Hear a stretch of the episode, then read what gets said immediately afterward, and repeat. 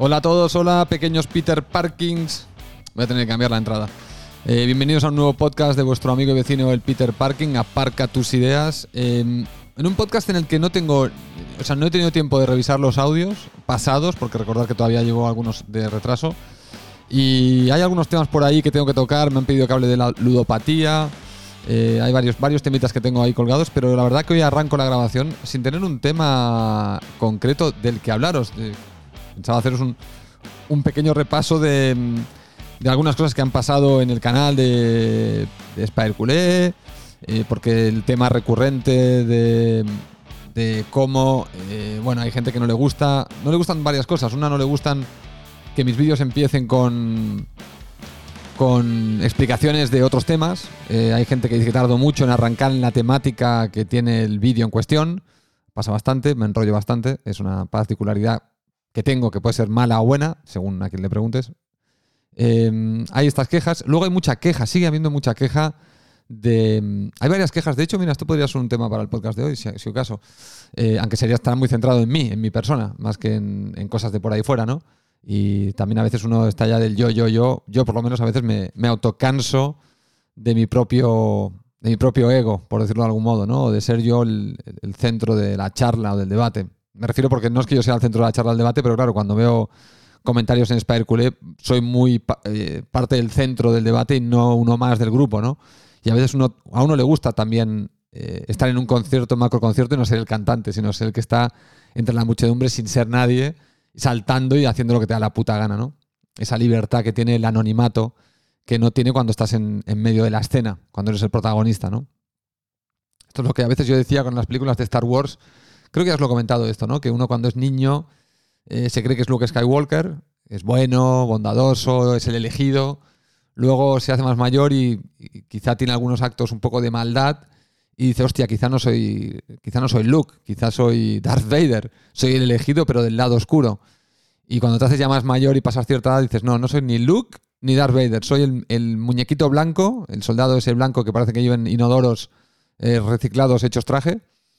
Y, soy ese muñequito blanco, el de la primera película que hace la primera curva en una de las batallas de tiros de, de láseres. Hace la primera curva ¡pum! es el primero que muere. Y dices, ese soy yo. Yo soy el, el subnormal ese que, que va primero sin, con un pollo sin cabeza persiguiendo a los protagonistas de la peli para morir al momento, ¿no? Y un poco, yo me siento, ahora soy ese, soy un soldado blanco, yo ya no soy ni Luke, ni Darth Vader, ni, ni ninguno de los personajes importantes, soy un desconocido con ese, con los, inodoros reciclados encima de unas mallas negras, que es lo que parece que llevan. Eh, y bueno, claro, cuando haces Spider Culé, pues te sientes un poco nuevamente el protagonista de la, de la historia, ¿no? Y hay gente el otro día me llegó un comentario que me fastidió un poco. Me fastidió un poco porque además venía mal encarado y empiezan a haber voces, y os lo digo desde el punto de vista más frío que puedo, más extrapolado o desagregando mi ego de mí mismo, o desagregando mi raciocinio de mi ego, mejor dicho. Eh, empiezan a haber voces que dicen que no acepto la crítica, empiezan a haber voces que dicen que siempre quiero tener razón, y empiezan a haber voces que... Mmm, a ver cómo lo digo. El otro día ya me acusaron de ponerme agresivo. Me, me fastidió bastante esa, esa palabra y se lo dejé saber a la persona que hizo el comentario, de decir que había elegido mal la palabra. Una cosa es hablar de vehemencia, de pasión, de potencia argumentativa, para bien o para mal, ¿eh? no, lo digo como un elogio hacia mí. Y otra cosa es hablarme, es utilizar la palabra agresivo. Creo que la palabra agresivo es mmm, es fuerte en el contexto de los comentarios de YouTube. Porque yo en comentarios de YouTube algo agresivo sería la, la agresión directa. Es decir, eh, no sé, decir a, alguien que me pusiera algo y yo decirle, eh, pues si te viera te rompería la cara. Eso me parece un comentario agresivo. Fuera de lugar y que no, no vamos, no, lo atendería, bien. Bueno, no, si alguien me escribe eso en un, en un comentario, tener por seguro que lo voy a responder. Eso está claro. Porque hay cosas que no. Soy incapaz de, retenerme también es verdad porque existe la seguridad de que no estás cara a cara con la persona. Creo que los hombres, esto es una de las particularidades que a veces hablamos cuando hablamos de tem temas de género con Mary Jane, que los hombres estamos más acostumbrados a entender el conflicto físico. Eh, nos hemos peleado en el, en el, patio del colegio, hemos, nos hemos revolcado con los amigos, nos hemos hecho daño a veces. Eh, yo tengo varias cicatrices de, de, de, de heridas de guerra eh, no, no, necesariamente de peleas con desconocidos, sino con amigos, de hecho, ¿no? Y algunos de los cuales son mis mejores amigos a día de hoy todavía. Eh, pero por ejemplo tengo una cicatriz en la axila porque me, un amigo me empujó contra un hierro y quedé incrustado contra un, hierro que salió de una pared. Eh, y bueno, tengo que ir al hospital corriendo y tengo una cicatriz bastante interesante. Lo que pasa es que bueno, está tapada por, por la pelambrera del sobaco, ¿no? Pero bueno, el tipo me hizo una... Lo, curioso es que cuando me empujó eh, y yo me clavé el hierro, él se dio cuenta de que había pasado algo grave y yo no. O sea, yo me, yo me estaba como riendo, como diciendo, ah, ah solo me puedes empujar, ¿qué pasa? Estaba clavado a la pared como un cuadro. Pero en la calle, era una, una pared de piedra de estas antiguas con un hierro eh, de estos oxidados a lo estúpido y acabé clavado como un cuadro en la pared y no me di cuenta. Y entonces cuando me desclavé, que me desclavé también sin darme cuenta, y mi amigo ya estaba mosca de decir, mm, aquí ha pasado algo raro, entramos en, fuimos a su casa y sí, sí, me hizo levantar el o sea, ya empezaba a manchar la camiseta, digo, bueno, debe tener un rasguño. Y la cara que se le puso cuando levanté el brazo fue de casi, aparte era, es un amigo que no puede ver mucho la sangre, y cuando vio el agujero que tenía en la axila, casi se, me desmaya ahí delante. Y acabé en el hospital con estas anécdotas que uno cuenta, de la cual no tiene ningún trauma, porque no, sé, no recuerdo ningún dolor eh, no recuerdo ni siquiera dolor cuando me anestesiaron para. No sé, no sé qué hay en esa zona. Yo supongo. Yo tengo la sensación de que la axila es, como muy eh, sensible. De hecho, a mí, si me intentas tocar la axila, me descojono de la risa. O sea, a la, ni siquiera. ¿Sabes? La axila. Yo tengo esas axilas que. No, sé si, si, lo habéis probado o pasa, que creo que mi madre de niño me hacía muchas cosquillas y no, necesito ni que me toques. O sea, solo que note la presencia de un objeto cerca de la axila, me entra la risa. Y lo sigo notando. O sea, no es que el incidente se me haya quitado la sensibilidad en las axilas, en, la axila que, donde me clave el, hierro, ¿no? Pero me refiero a que los hombres tenemos esta, esta concepción de la agresividad y, eso nos previene, creo, en muchas situaciones de la vida, el no traspasar ciertas fronteras verbales de amenaza, porque sabes que eso puede escalar a algo que puede ser muy peligroso, ¿no? Porque ya lo hemos vivido, ya sabes lo que es el escalar gratuitamente al conflicto físico. Em, y esto es algo que los hombres como que controlamos bastante bien, me parece. La gente dirá que no, que somos súper agresivos y tal, pero yo creo que, dada la vida moderna, coches, motos, tal, no sé qué, el individualismo que hay, que no nos estemos matando todos los unos a los otros es bastante meritorio. Yo sé que hay gente que dirá, sí, pero todavía asesinatos y tal. Ya, ya, pero yo creo que la humanidad lo solía resolver todo con mucho más a, hierro y cuchillo y espada y flecha y puñetazo. Y creo que hemos llegado a un estado de civilización en ese sentido bastante elevado porque creo que, hemos, que, comprendemos muy bien las implicaciones de, la violencia, ¿no? Eh, entonces, bueno, por eso digo que me es más fácil también responderle a alguien que me diga que me va a agredir. Si me lo dijera en la calle, seguramente daría media vuelta y me iría. No, no, no, intentaría, no intentaría escalar el conflicto a la agresión física real, porque además, como sé lo que es, aparte también yo he hecho artes marciales y los que hemos hecho artes marciales Recuerdo, por ejemplo, yo hacía, yo empecé con judo, cambié a nada, cuatro minutos de taekwondo, un poco de karate, cambié a kung fu, que es lo que en realidad yo quería hacer, y después del kung fu cambié a kickboxing. Y kickboxing y full contact, o bueno, le llamaban full contact kickboxing. Primero era full contact porque llevabas protecciones en las piernas, y luego se le llamó kickboxing porque las protecciones desaparecían. Y, podía entrar un poco más lo que eran codos y rodillas. Eh, que como digo, no sabría ahora hacer ni, ni dos patadas. ¿eh? Intento hacer una patada ahora y seguramente me rompo en tres partes. Sí que es verdad que uno nota que tiene, que tiene la coordinación, evidentemente la tiene. De hecho, hace unos, no hace mucho, me apunté a clases de kickboxing hace dos años y todo el mundo me dijo, hostia, ¿cómo sabes y tal? Porque claro, era gente que no había hecho nunca nada y éramos mayores, eran unas clases de para adultos. Y evidentemente, claro, el profesor ya me, vino y me dijo, hombre, tú has hecho cosas, ¿no? Le digo, bueno, sí, sí, de joven, desde los 14 a los 20 estuve haciendo. Y, entonces se nota la, la forma de moverte, no hay, cosas que no hay que decirte, eh, posiciones, una serie de Evidentemente las cosas han cambiado, pero uno lo tiene. Cuando yo salté del Kung Fu, que bueno, el Kung Fu ya me rompieron la nariz, me rompieron un dedo de la mano, y ahí empiezas a ver un poco cómo es el tema peleas. Te das cuenta de que en una pelea vas a recibir. O sea, no, no, no, no es como unas pelis, ¿no? O que vas a recibir y te vas a quedar tan ancho. A mí cuando me rompieron la nariz, no sabía dónde estaba, o sea, me, quedé completamente sin brújula. O sea, incluso me dijeron, ven para el vestuario, intentaba ir hacia la izquierda y me, iba para la derecha. O sea, mi cerebro no podía. Estoy hablando de la, nariz rota completamente, ¿no? Eh, cuando me rompieron el dedo, no me hizo mucho daño, como lo de la axila. Eh, pero luego, cuando ya me tuvieron que inyesar, tuve que estar con la mano parada seis semanas, no sé qué, tal como que ya empiezas a, calibrar un poco, hostia, claro, tíos más grandes, tíos más, más pequeños, el, pequeño de repente te rompe el dedo, al grande tú le haces daño a él, de repente uno grande te hace daño a ti, empiezas a ver un poco como que no hay ni siquiera un patrón claro de a quién puedes cascar y quién te puede cascar. Y entonces eso te hace que entiendas también que, joder, el conflicto físico es, complicado, porque es muy aleatorio también en cierto sentido.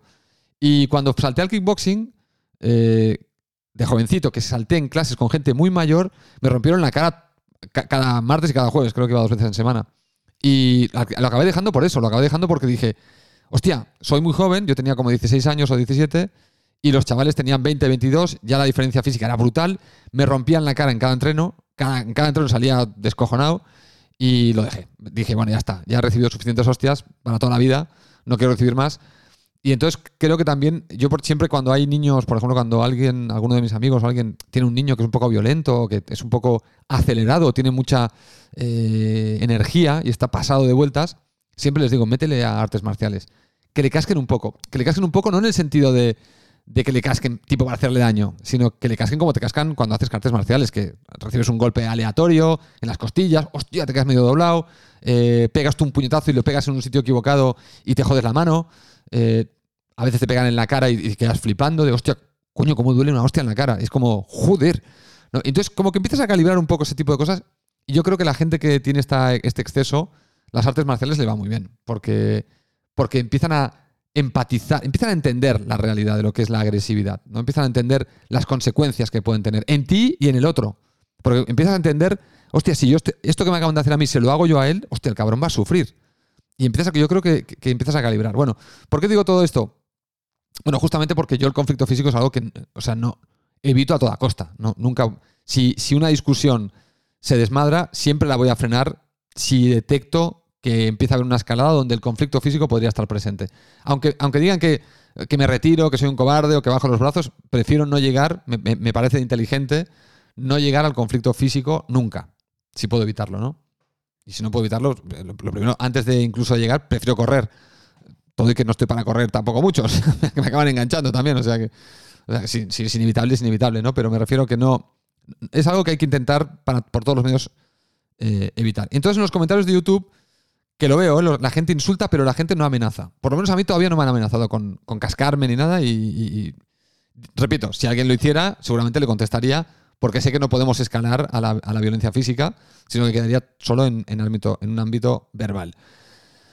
Pero esto no era el podcast que iba a hacer. De hecho, el podcast que iba a hacer no sabía de qué iba, pero ahora ya lo he ido encarando hacia el punto de el punto inicial, que es que la gente empieza, me ha dicho esto de que, de que me pongo agresivo cuando no se me da la razón, de que no acepto no tener razón. La agresividad la voy a interpretar como que es vehemencia. Veo que la gente no elige bien las palabras. Yo intento ser muy cuidadoso a veces en la elección de palabras cuando escribo. Eh, soy muy cuidadoso en este sentido para decir exactamente lo que quiero decir. No soy, no soy, soy muy indisciplinado en mi vida, pero justamente no lo soy a la hora de elegir palabras. A la hora de elegir palabras intento ser bastante cuidadoso y, y suelo reescribir comentarios o contestarme a mí mismo para acabar de hacer realmente la explicación como la quiero hacer. Y quizá eso hay mucha gente que no le gusta, que es lo que digo, ¿no? Que hay gente que me dice que doy muchas explicaciones porque quiero explicar bien todos los matices de lo que quiero decir. Porque yo entiendo que tenemos un pequeño problema en la comunicación que nos cuesta eh, poner todos los matices y acabamos simplificando, porque es la forma más efectiva de comunicarse rápido. Y cuando tienes tiempo, que es lo que yo siento que tengo en Spider Cool, a veces cuando arranco un vídeo es con una idea o un podcast, es con una idea de 10 minutos y me voy a los 25, bueno, pienso, igual, es igual, es mi canal, total que es igual, ¿no? O sea, no, le, veo, no le veo drama a, expandirlo todo y que veo que gente, hay mucha gente que sí le ve ese drama. Bueno, entonces quería hacer un poco los comentarios sobre, sobre el querer siempre tener razón, sobre la vehemencia, sobre cómo reacciona uno cuando otros le iban la contraria, etcétera, para hacer una reflexión eh, de desdramatización de ese tipo de situaciones. Es decir, que yo no considero un conflicto que alguien eh, conmigo entre a un debate con vehemencia, con pasión. Repito, con respeto, todo y que las líneas del respeto son difusas, porque lo que puede ser respeto para mí puede no serlo para ti. Eh, entonces hay, un, hay, un, hay una franja que es bastante, creo que bastante amplia, donde cae esa zona gris donde yo creo que solo estoy siendo vehemente y respetuoso y tú crees que estoy siendo vehemente e irrespetuoso. Y ahí hay un poco de, bueno, es, la parte de saber dialogar es saber un poco identificar cuando quizás has utilizado ciertas palabras que al otro le están pareciendo faltas de respeto y quizá recular un poquito sin dejar tu vehemencia de lado. Ese equilibrio entre vehemencia y respeto es, es casi casi que sería una maestría, sería un arte, hay que practicarlo. Hay que, hay que estar atento al lenguaje del otro, al lenguaje, eh, en el caso de escrito, en el lenguaje escrito, en el caso presencial es más fácil porque el lenguaje no verbal también te va indicando señas de cuando la otra persona se está empezando como a molestar o a fastidiar ante tu vehemencia, ¿no? Eh, porque, como digo, a veces la vehemencia, la otra persona lo puede interpretar con las, como falta de respeto especialmente, o como agresividad, especialmente si se usan ciertas palabras, ¿no? Por eso digo que hay que tener cuidado con, con el uso de las palabras. Y yo lo que quería decir en este podcast, un poco en, en mi defensa, es eh, en mi, defensa y en defensa de todos. Y es que querer tener razón no es un pecado. Es decir, cuando tú defiendes una idea porque crees desde dentro de tu ser que tienes razón, defenderlo no lo veo negativo. De hecho, tienes que defenderlo porque si la gente claudicara rápidamente en la defensa de sus creencias, muchas de las cosas importantes que se han hecho en la humanidad no se habrían hecho. Imaginemos que a Galileo, lo primero que le dice, ah, tienes un chalá, ¿cómo, ¿cómo, que la Tierra es redonda y gira alrededor del Sol? Eh, ah, tienes razón, tienes verdad, estoy equivocado. O Newton, ¿no? Que es ya el padre de la, de la física moderna y de la, y de la astronomía moderna. Si hubiese claudicado ante ciertas presiones, pues igual hoy no tendríamos ciertas teorías en marcha, ¿no? Entonces, defender tus teorías y querer tener razón, querer tener razón no es un pecado, no es algo malo. La gente lo dice como algo muy negativo. Querer tener razón es lo natural, es normal. La persona que te dice es que siempre quieres tener razón, yo muchas veces contesto con, esta respuesta, igual que tú. Claro, yo siempre por tener razón, o sea, cuando la, la frase siempre quieres tener razón, lo que implica es que quieres que tus ideas y que tu forma de pensar sea la correcta. Eso no es, no es malo. Otra cosa es que no estés abierto a ver el error. Pero querer tener razón, hombre, es lo deseable. A mí me gustaría tener siempre razón. Significaría que todo lo que hago es acertado. Quiero que todo sea acertado. Hombre, en principio sí, no veo por qué quiero equivocarme. No es que si te equivocas, aprenderás. Si siempre acierto, no necesito aprender. Ya tengo como un innatamente tengo la capacidad de ir siempre al sitio correcto. El aprendizaje es para poder tomar la decisión correcta. Cuando pifias y aprendes, es para luego no pifiar. Pero si yo nunca pifio porque siempre tengo razón, no necesito pifiar. Si tengo esa capacidad de nunca equivocarme. Eh, el, equivocarse está bien como aprendizaje, por esto que digo, ¿no? De, que, porque te equivocas, porque somos animales fallones. Entonces, bueno, va bien fallar y reconducir el fallo como un aprendizaje. Pero si fueras una máquina que nunca fallas, no te hace falta fallar. ¿Se entiende lo que digo? Es bastante obvio, ¿no? Entonces, el querer tener razón yo no lo veo como algo negativo. El defender tus ideas tampoco. Y repito, siempre, y como, en defensa, parece contradictorio con lo que es defiende este podcast, que es que aparques tus ideas. No, no. Yo cuando leo, el problema aquí que hay es que yo claudico, evidentemente claudico. Para hacerme claudicar en algunos de los temas que trato, tienes que venir con información y con una argumentación muy poderosa.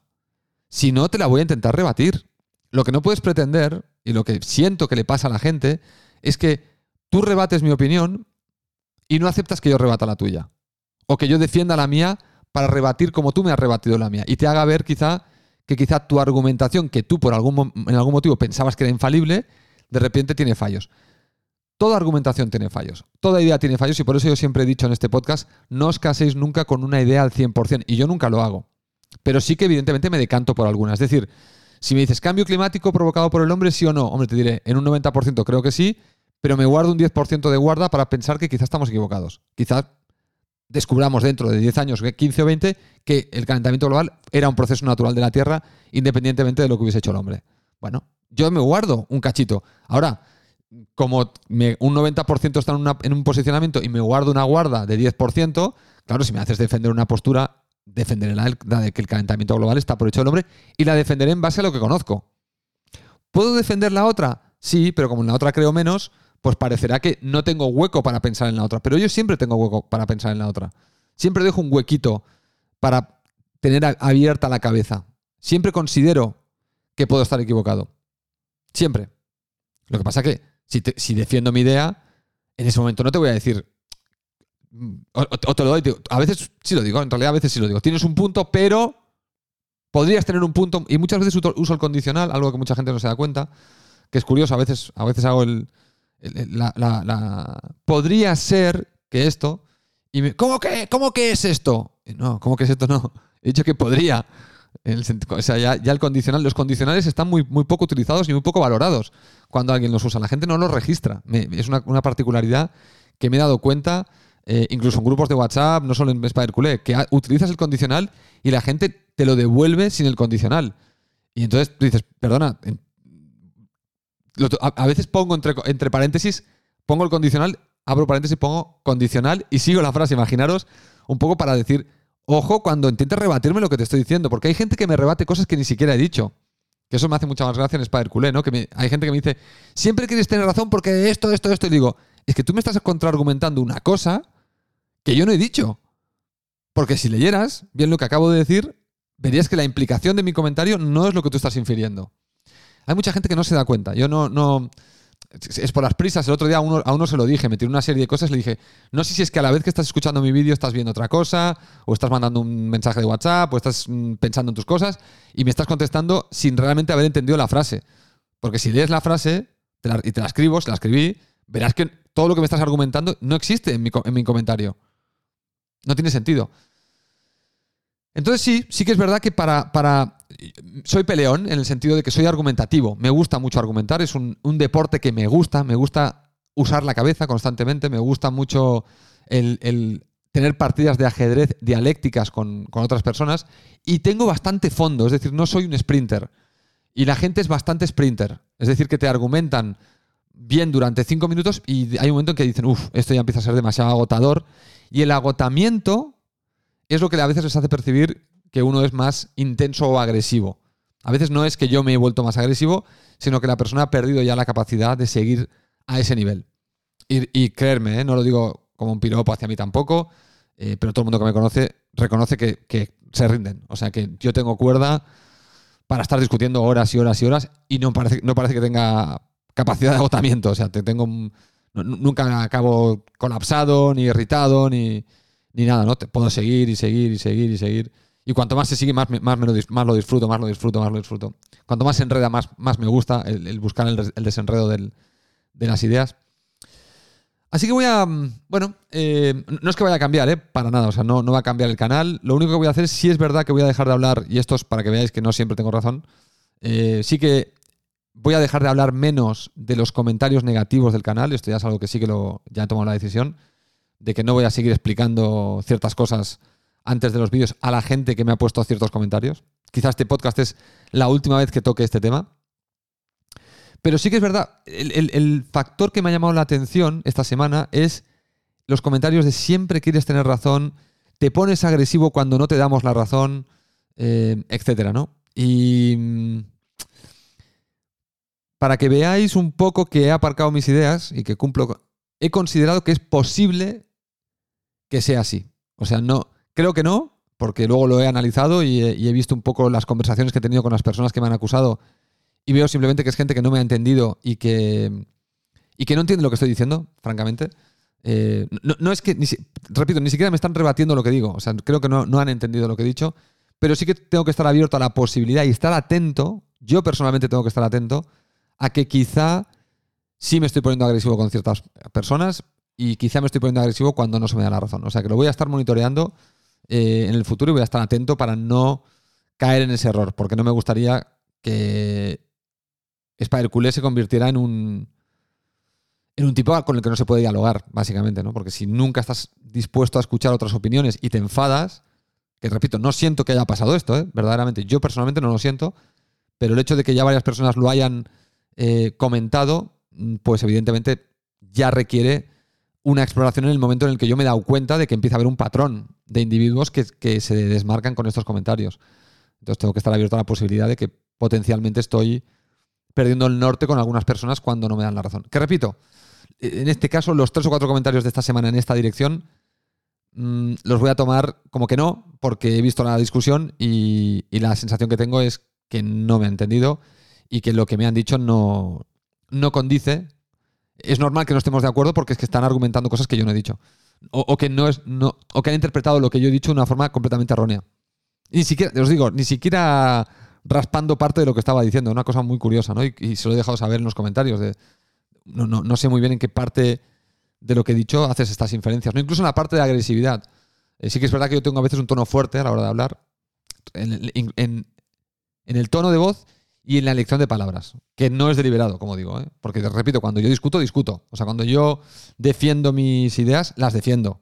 Soy vehemente y soy pasional. Y eso se denota en la forma de escribir, en la forma de hablar. Eh, pero la agresividad y que no me gusta que, no, que, tener siempre la razón, o que no tolero que no me den la razón, eh, no, no, lo consideraría así. Es más, creo que la, evidencia del canal invita al contrario. O sea, he tenido, he tenido ataques de. Si lo queréis, bueno, quizá la palabra ataque no es la mejor. He tenido eh, vídeos donde en 300 comentarios el 70% iban en contra de mi opinión. Por ejemplo, el día del Dinamo de Kiev. El Dinamo de Kiev, que yo vi un partido de mierda. Yo vi un partido de mierda, ¿eh? O sea, y siempre es un tema personal. prácticamente el 90% de los comentarios eran ¿qué partido has visto? ¿Qué partido has visto? Alguno decía, pues a mí me pasa como a ti, Spider, para mí me parece un partido de mierda. ¿Y qué partido has visto? ¿Qué partido has visto? Y bueno, mm, no me cabré con el 90% de los comentarios, de hecho no me cabré casi con nadie, ¿no? Simplemente les rebatía, oye, mm, yo es lo que he visto. O sea, yo como valoro el partido como aficionado. ¿Me ha divertido el partido? ¿Me ha entretenido? ¿Ha tenido emoción? ¿Ha tenido chispa? ¿Me ha despertado algo? No, entonces es una mierda de partido. Ah, pero es que ha habido cuatro goles. Es una mierda de partido. Un partido sin, emoción, con cuatro goles, con cuatro ocasiones, mm, con un partido muerto por parte de los dos equipos, donde no hay nada, mm, pues la verdad, sí, está bien porque gana el Barça. Pero a nivel espectáculo, a nivel hora y media de ver un espectáculo, no, no, no, no me parece un buen partido. Y ahí entra un poco en los matices de cómo interpreta cada cual lo que está sucediendo, lo que pasa, ¿no?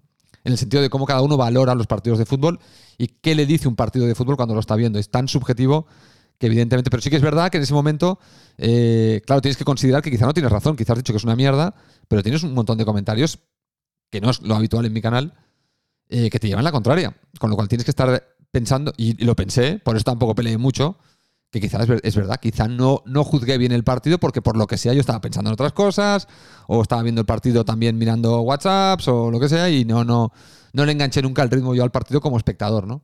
Con lo cual quizá no era un problema del partido, sino un problema mío.